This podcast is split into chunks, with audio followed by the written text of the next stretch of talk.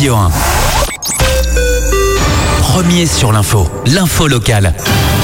Les titres de votre journal local de 7h30, préparés par la rédaction, présentés par Charlie Rédé. Bonjour Charlie. Bonjour Arnaud, bonjour à tous. L'actualité, c'est encore et toujours le Covid. Vous entendrez Dominique Sorin et Edouard Fritsch qui ont pris la parole hier, mais aussi la directrice du CHPF, Claude Panero.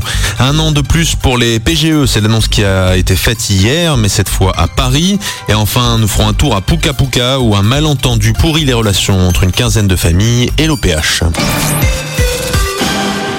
Et c'est parti pour un mois de plus de couvre-feu. Et oui, c'est l'annonce qui a été faite par Dominique Sorin et Edouard Fritsch hier midi. Pas question de renforcer les mesures sanitaires ou de songer à un nouveau confinement, comme c'est le cas dans beaucoup de pays du monde. Mais pas question non plus de baisser la garde. Les mesures actuelles, dont le couvre-feu à 21h, ont donc simplement été prolongées jusqu'au 15 février. Pourquoi? Eh bien parce que malgré les efforts, la Polynésie peut craindre un rebond de l'épidémie ou l'arrivée d'un variant plus contagieux du Covid. La prudence est donc de mise, estime le haut-commissaire Dominique Sorin. Alors pour toutes ces raisons, et malgré la lassitude qui gagne les esprits, je vous demande de rester très prudent et de continuer à respecter plus que jamais les gestes barrières et les mesures que nous avons mises en œuvre. C'est absolument euh, nécessaire. il faut conserver cette rigueur dont vous avez su faire preuve au cours de la période qui vient de s'écouler. Parce que le virus, il est toujours là. Il peut nous arriver sous sa nouvelle forme, avec des vitesses de propagation supérieures à ce qu'on a pu connaître jusqu'à présent. Et ce virus peut profiter de chaque défaillance, de chaque relâchement pour se répandre, meurtrir à nouveau de nouvelles familles, ralentir notre économie et faire s'éloigner la sortie de cette crise. Euh, alors bien sûr, des restrictions, c'est aussi des pertes de chiffre d'affaires pour certaines entreprises comme les restaurants, même des fermetures pour les bars ou les salles de sport. Et puis il y a le tourisme qui a la vie dure à cause des nouvelles mesures prises en Europe ou aux États-Unis. Pour le président Edouard Fritz, les autorités font pourtant déjà tout ce qu'elles peuvent pour maintenir l'activité. Ce n'est pas par plaisir que nous prenons de telles décisions. Je vous assure que la Polynésie est chanceuse vous avez vu ce qui se passe autour de nous. Je ne veux pas revenir sur le problème américain ou sur le problème de la métropole, des Anglais, de tous ces pays qui sont obligés aujourd'hui de tout fermer. Parce qu'effectivement, il n'y a pas d'autre moyen. Il faut bien se mettre dans la tête que c'est en faisant des efforts tous ensemble que nous pouvons le mettre. Réjouissons-nous qu'en Polynésie française, les restaurants restent ouverts, que les hôtels accueillent encore des clients cette activité dépendant de l'extérieur, nous ne pouvons pas tout faire non plus. Nous dépendons donc des autres. Voilà, rien n'est gagné, c'est le message sur le front de l'épidémie. Les chiffres, eux, soufflent le chaud et le froid. 32 personnes hospitalisées en filière Covid hier, c'est beaucoup moins que les 100 patients de novembre. Mais les autorités ont aussi dans le même temps découvert 107 nouveaux cas de coronavirus qui ressemblent à un début de reprise épidémique. À noter aussi que deux nouveaux décès liés à l'épidémie sont à déplorer. En quatre mois, le coronavirus a tué 126 Polynésiens. Un des espoirs de sortie de crise, c'est la vaccination anti-Covid et le personnel de l'hôpital fait partie des premiers volontaires. Oui, vous le savez, la première phase de la campagne de vaccination contre le Covid concerne les matériapos de plus de 75 ans, mais aussi le personnel médical. Et à l'hôpital, beaucoup sont volontaires, en tout cas parmi ceux qui, parmi les soignants qui n'ont pas encore été contaminés. Les centres de vaccination du Taonnet ouvrent ce matin, mais dès hier, plusieurs responsables ont montré l'exemple et retroussé leurs manches. C'est le cas de la directrice Claude Panero et du docteur Sicard qui nous donne quelques précisions sur ce fameux vaccin. Cette première euh, campagne euh, de vaccination que nous mettons en œuvre, nous sommes aujourd'hui, euh, puisque c'est la dotation qui nous a été allouée, détenteurs d'environ 1125 doses de vaccins, ce qui nous permettra dans cette première campagne de vacciner environ 600 personnels de l'hôpital. Après la première injection, on suppose que comme dans tous les vaccins, la rougeole, l'hépatite, il y a une protection qu'on ne sait pas chiffrer. Par contre, à votre deuxième question de savoir quand est-ce que l'immunité s'installe, l'immunité s'installe 7 jours après. C'est-à-dire après la deuxième injection, on est dans le créneau de 95% d'efficacité. Voilà, en dehors du CHPF, la phase 1 de la campagne de vaccination commencera lundi au centre de vaccination de Papeete, de Moréa et de Taravao. Les modalités sont à retrouver sur le site de la direction de la santé ou au 40 455 000. Nouvelle évolution des aides d'État aux entreprises. À Paris, à chaque annonce sanitaire, sa corollaire en matière de soutien économique. Des soutiens nationaux auxquels la Polynésie n'est qu'en partie éligible.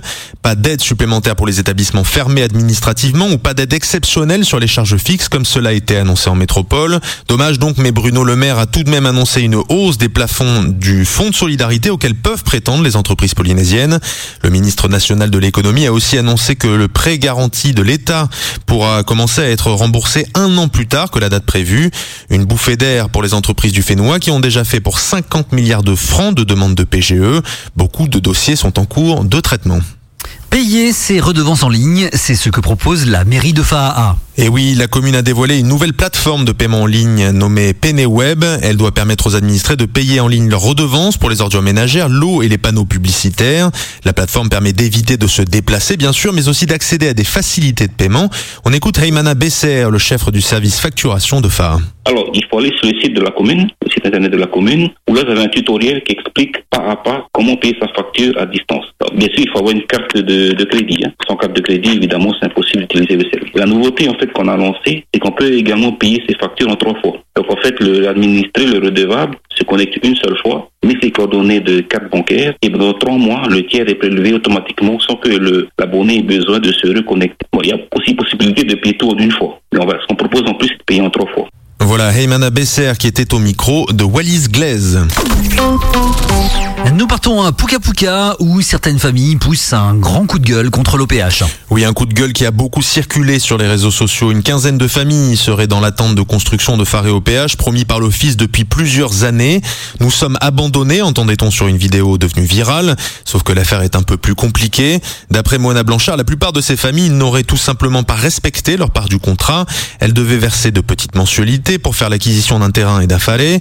Et même si le coût de revient total pour ces familles équivaut à 2 à 5% de la valeur réelle de la construction, une seule famille a respecté les mensualités. On écoute donc Moana Blanchard, le directeur de l'OPH. Gestionner des données publiques, nous n'allons pas envoyer une entreprise qui va déplacer ses hommes, du matériel euh, et qui va engendrer des coûts pour elle pour construire une seule maison à Puka Puka ou, plus loin. Et donc on, était sur une vision d'avoir au moins cinq attributaires qui auraient donc seraient acquittés de leur participation pour déclencher l'opération de construction.